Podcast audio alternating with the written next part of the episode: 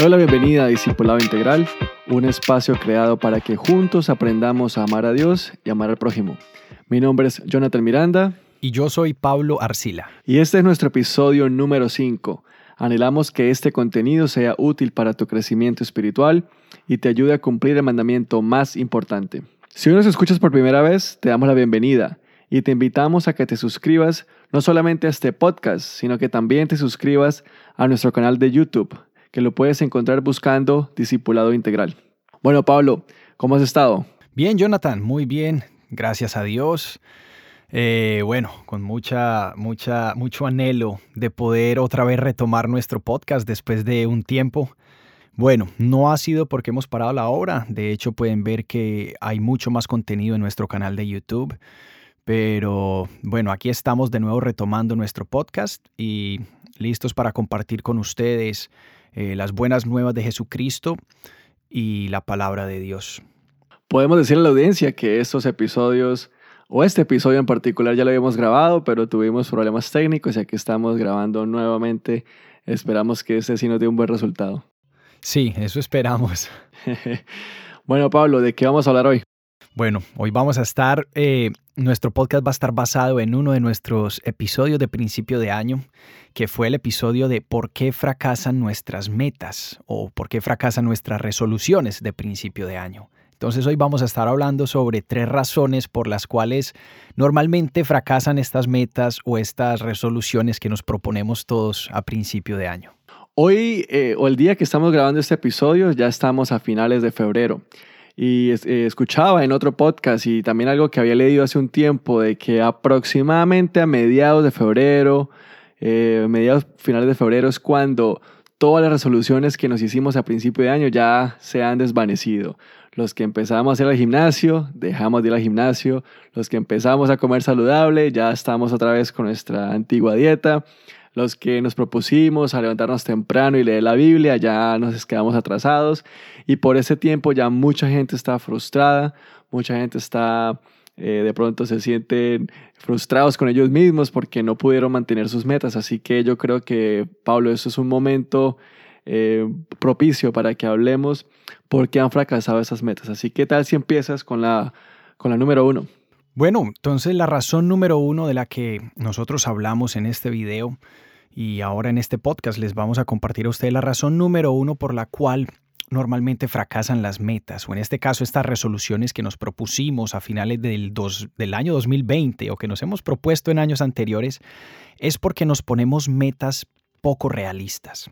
Entonces aquí tocamos un punto importante y es, y es de nosotros evaluar las metas. Nosotros primero, antes de ponernos una meta por emoción, por deseo, sea simplemente, eh, primeramente nosotros evaluemos, ¿esta meta es realista? ¿Es algo que voy a poder cumplir en el tiempo que lo, que lo quiero cumplir? ¿Es algo que voy a poder cumplir con los recursos que tengo? ¿Es, es una meta que, que voy a poder cumplir con, con, con, la capacidad que tengo, voy a necesitar de otras personas para poder llegar a esta meta. Entonces es muy importante que primero nosotros analicemos, porque las metas poco realistas son metas que, como, como dijiste, en el segundo mes o inclusive de pronto llegando al tercer mes, tienden a desvanecerse, tienden a desmoronarse y cuando menos pensamos, estas metas han quedado atrás, han quedado en el olvido y ya simplemente no tenemos esa, ese ánimo de, querer seguir adelante con esta meta. ¿Qué tal si nos das un ejemplo, Pablo, de una meta que comúnmente se, traza las, se trazan las personas y comparado con lo que sería una meta realista? Bueno, pues yo creo que una de las metas más comunes eh, siempre van dirigidas hacia, hacia el aspecto físico, hacia la salud, y es la meta de, de comenzar el ejercicio. Es una meta que comúnmente nos hemos propuesto y en el caso mío voy a hablar por mi experiencia, una meta que muchas veces fallé, porque me proponía metas, eh, bueno, o, ponía el estándar bastante alto. Entonces decía, ok, este año voy a hacer ejercicio todos los días. Cinco o seis días. Todos los días, sí, o seis días a la semana. O sea, metas bastante altas para una persona que tal vez de pronto no tenía experiencia con el ejercicio, no estaba como acostumbrada a este ritmo. Y cuando pasaban dos semanas, tres semanas y ya empezaba a ver, bueno, esta semana solo pude hacer dos días, oh, solo tres días, un día, cuando menos pensaba, yo decía, no, no pude. Y ya eso de alguna u otra manera en mi interior me hacía sentir que había fracasado. Las metas, las metas poco realistas nos llevan a eso, nos llevan a sentir que hemos fracasado, nos llevan a sentir que no podemos cumplir el estándar y por ende nos llevan a esa frustración la cual nos bloquea y ya nos, nos, nos priva de seguir adelante con nuestra meta. Ahí en, ese, en, ese, en esa meta me incluyo yo. También en algún momento me propuse ir al gimnasio todos los días y después de como tres años que pagué membresías al gimnasio, me di cuenta de que no, yo no soy persona para estar en un gimnasio, así que no me volví a fijar, a trazar esa meta. Sí, eh, Camino en las tardes, salgo a caminar con mis hijos, eh, troto de vez en cuando, eh, trato de mantener, a comer saludable, pero esa sí es una meta que para mí es realista, algo que yo puedo hacer en las tardes. de salir a caminar y bueno, compartir con, con amigos, con mis hijos y con la familia.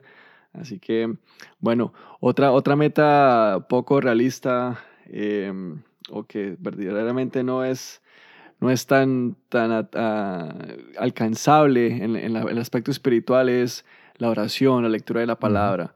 Yo creo que muchos, cuando empezamos el año, decimos, esta vez, este año sí me voy a leer toda la Biblia. Este año voy a leer la Biblia todos los días. Y resulta que de pronto la hacemos bien por una semana, dos semanas, un mes y luego empezamos a quedarnos atrasados, empezamos a, dejar de hacerlo con frecuencia.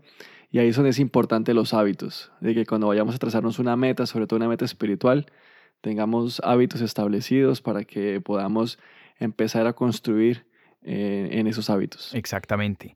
Por ejemplo, uh, la misma palabra nos dice en Lucas 14, 28 al 30, Jesús está dirigiéndose a las multitudes, personas como nosotros, personas del común, que a lo mejor en su época también se trazaban metas, eh, ¿cierto? Las metas correspondientes a, a ese entonces.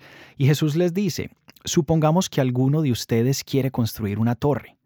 ¿Acaso no se sienta primero a calcular el costo para ver si tiene suficiente dinero para terminarla? Si echa los cimientos y no puede terminarla, todos los que le vean comenzarán a burlarse de él y dirán, este hombre ya no pudo terminar lo que comenzó a construir.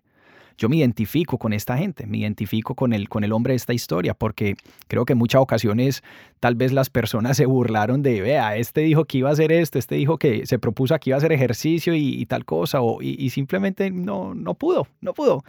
Entonces, por eso la importancia de la planeación, de sentarnos y evaluar nuestra vida. Ahorita tocaste un tema muy importante, Jonathan, dijiste que, que mencionaste a tus hijos. Y nosotros también en el caso de, padres de familia que tenemos la responsabilidad como padres, como esposos o, empleados de un, de un trabajo, tenemos que evaluar todo eso. ¿Cuáles son las posibilidades que yo puedo tener basándome, cierto, en, el, ritmo de vida que llevo, eh, sabiendo que tengo que estar ahí para mis hijos, para mi esposa? ¿Y qué tan probable es que yo pueda cumplir esa meta proponiéndomela, ¿cierto? En ciertos horarios. Es muy importante evaluar eso, ¿cierto? Mirar todo lo que nos, nos rodea también para que no vayamos a fallar en eso y, de pronto descuidemos otros aspectos importantes de nuestra vida, como nuestra familia o nuestra relación con Dios. Yo creo, Pablo, que si nos vamos a trazar metas eh, cuando empieza un año calendario, tenemos que empezar a planear como desde septiembre, octubre. Así es. para, para que tengamos un plan definido para que el primero de enero ya empecemos, porque si lo dejamos también hasta último minuto, bueno, ya perdimos un mes del año, que lo que queríamos alcanzar en un año ya ahora quedan 11 meses nomás, así que Así es un, un tip adicional. Bueno, Pablo, ¿cuál es la razón número dos? La razón número dos de por qué fracasan nuestras metas o nuestras resoluciones de principio de año es porque lo hacemos de nuestras propias fuerzas. Este es un punto muy común. Nosotros como seres humanos tendemos a tener esa tendencia de, querer hacer las cosas a nuestra manera, en nuestras fuerzas y, en nuestro propio conocimiento. Y muchas veces fallamos, fallamos porque nos ponemos metas a lo mejor que son más grandes de lo que nosotros mismos podemos llevar en nuestras fuerzas. Por ejemplo, la meta de una persona que carga un mal hábito, el hábito de beber, el hábito de fumar, eh, eh, algún hábito de, emocional, ¿cierto? De alguna actitud que desea cambiar, muchas de estas cosas sabemos por experiencia que son difíciles de llevar en nuestras propias fuerzas. Y es por eso aquí que requerimos de algo más grande que nosotros, algo más fuerte que nosotros, que es Dios. Dios. Y, en este caso, Jesucristo vino a, traer libertad, vino a traer a libertad, libertad a los cautivos. Y es por eso que nosotros tenemos es que depender de Cristo, depender de nuestro Salvador para poder, ¿cierto?, dejar atrás muchas de estas cosas y poder vivir en la libertad que Él otorga. Entonces, cuando nosotros vamos a Proverbios 3 del 5 al 8, nos dice, confía en el Señor con todo tu corazón, no dependas de tu propio entendimiento. Busca su voluntad en todo lo que hagas y Él te mostrará cuál camino tomar. No podemos depender de nuestro conocimiento, nuestro entendimiento, porque nosotros no, no, no podemos ver el, panorama completo. Dios sí lo puede ver y por eso necesitamos depender de sus fuerzas, de su capacidad, de, su conocimiento para poder llevar a cabo estas metas y poder tener éxito en ellas a, largo plazo.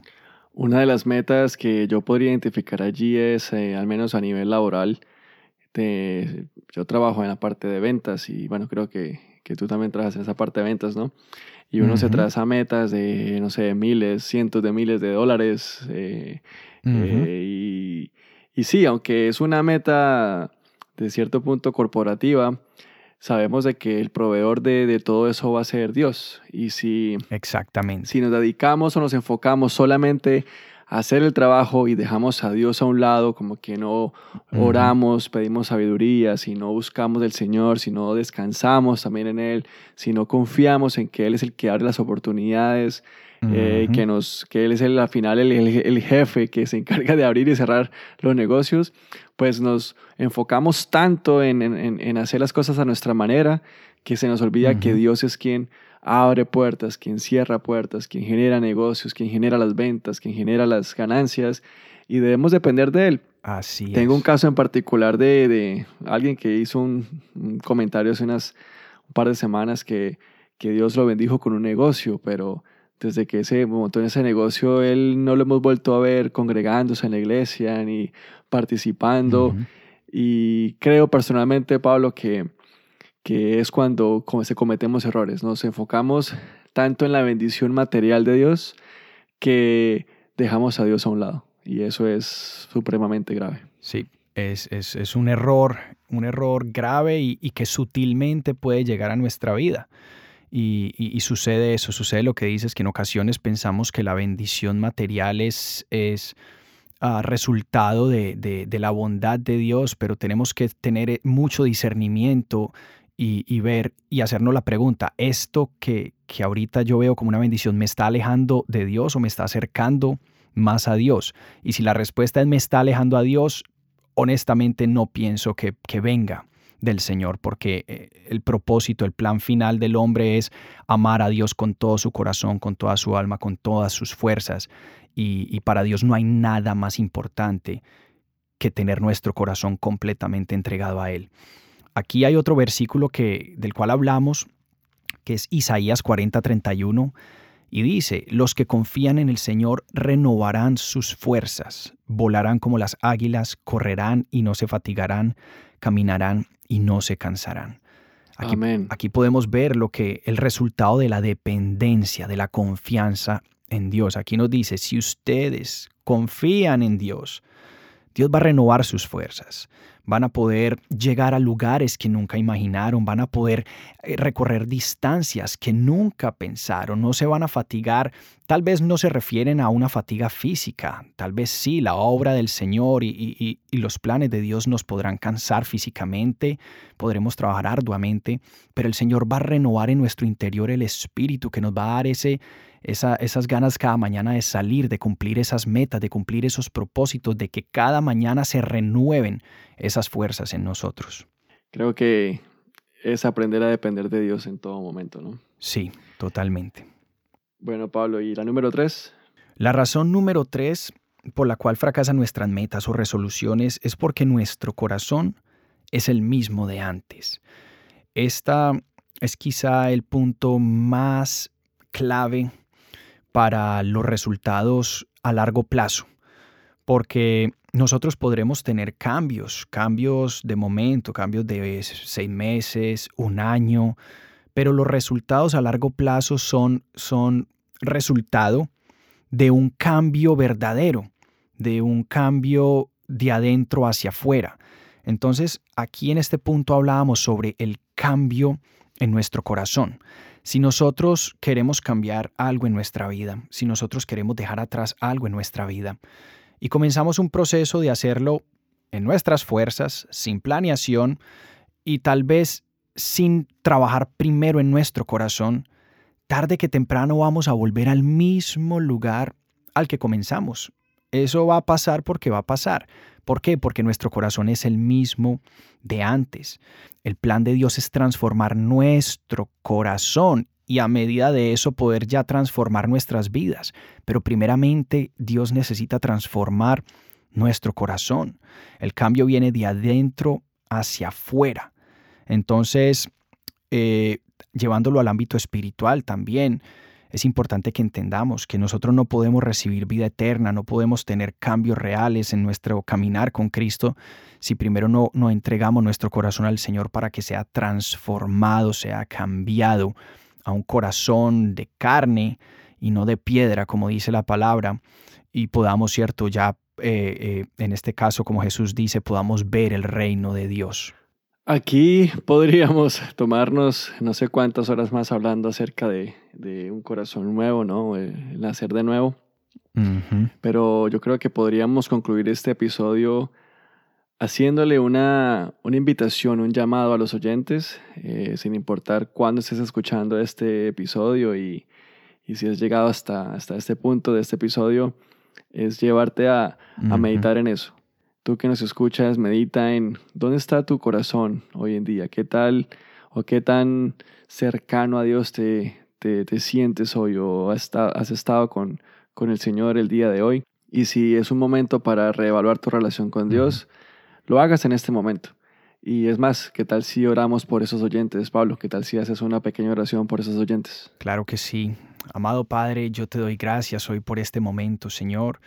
Gracias te doy por cada persona hoy que está escuchando este podcast, Señor. Gracias por los que han llegado hasta este punto del podcast, Señor, porque verdaderamente hay un interés en cada una de estas personas, Señor, en, querer conocerte más, en querer escuchar más acerca de ti, Señor. No nos escuchan a nosotros, sino que te escuchan a ti, Señor. Y yo te pido que seas hoy tú, Señor, transformando los corazones de todos los que estamos hoy aquí, Señor, reunidos. Transforma nuestros corazones, Señor, para que podamos conocer tu voluntad buena, agradable y perfecta, Señor. Renueva nuestras mentes, como dice tu palabra en Romanos, Señor. Y, ayúdanos, Señor, a poder entender tu voluntad, poder conocer tus caminos y los planes que tú has trazado para cada uno de los oyentes y de los que estamos hoy aquí, Señor. Gracias porque eres un Dios fiel, un Dios justo que escucha nuestras oraciones y que está siempre pendiente al clamor de sus hijos. Todo esto lo pedimos en el nombre de nuestro Señor Jesucristo. Amén. Amén, amén. Bueno, Pablo, gracias por estos consejos que son prácticos. Esperamos que los oyentes eh, los, los usen y si esas metas que se han trazado hoy ya se han quedado atrás, sea un momento para reevaluarlas y empezar a trazarlas en, la, bajo la voluntad de Dios. Bueno, Pablo, nos estaremos viendo en un próximo episodio y la invitación para, para todos es que eh, mientras nos volvemos a ver, nos volvemos a escuchar, vayan, y, hagan discípulos.